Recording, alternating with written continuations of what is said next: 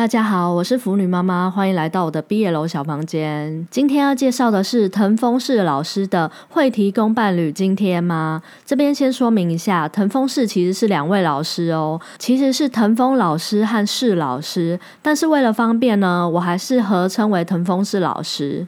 藤峰是老师的作品最有名的应该是有心价 Omega。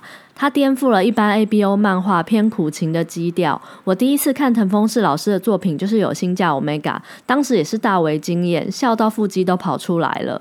不过有新价 Omega 的宫，腐女妈妈我没有特别有感觉。小宫的人设加上是看攻受搞笑互动的故事，本身就会很难觉得小宫很有魅力。不过即使如此，有新价 Omega 还是一本很好看的漫画，推荐大家去找来看看。而今天要介绍的这本会提供伴侣津贴吗？是知名音乐人工和经纪人寿的故事。不仅剧情保有有新价 Omega 搞笑的优点之外，小公人设的魅力也有表现出来。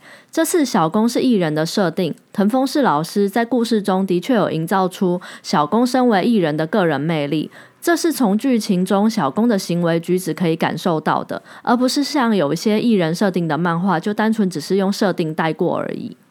那现在我们来聊聊这本会提供伴侣津贴吗的故事。小公凑是知名音乐人，他出道即巅峰。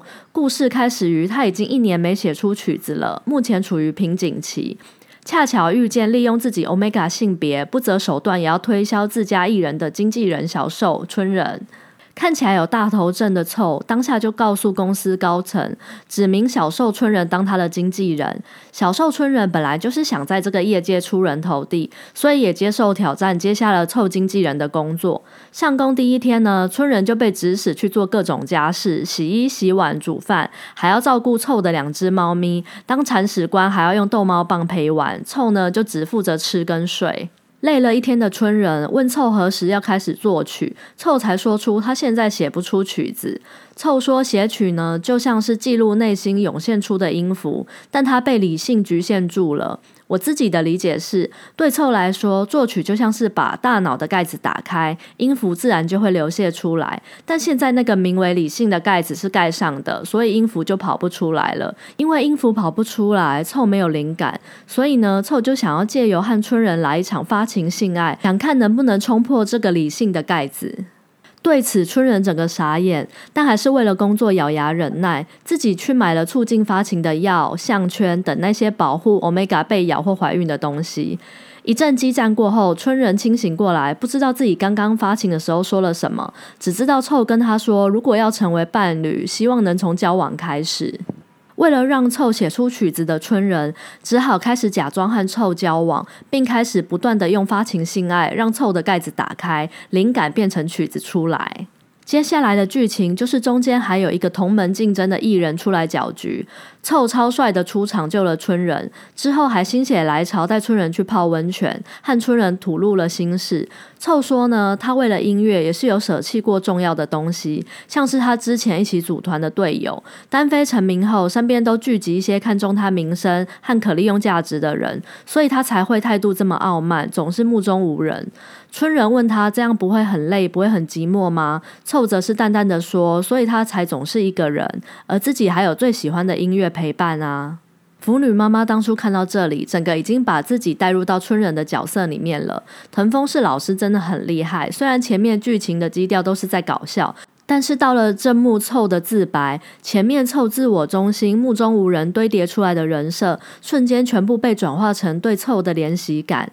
凑曾经也有乐团的伙伴，但他为了音乐做出了选择，这个选择的代价就是成名之后呢，伴随而来的孤独和寂寞。臭看似目中无人，与人拉出距离，其实是他在面对成名后人际关系改变的一种应对方式。但臭其实心里很寂寞，希望有人陪伴，直到春人出现。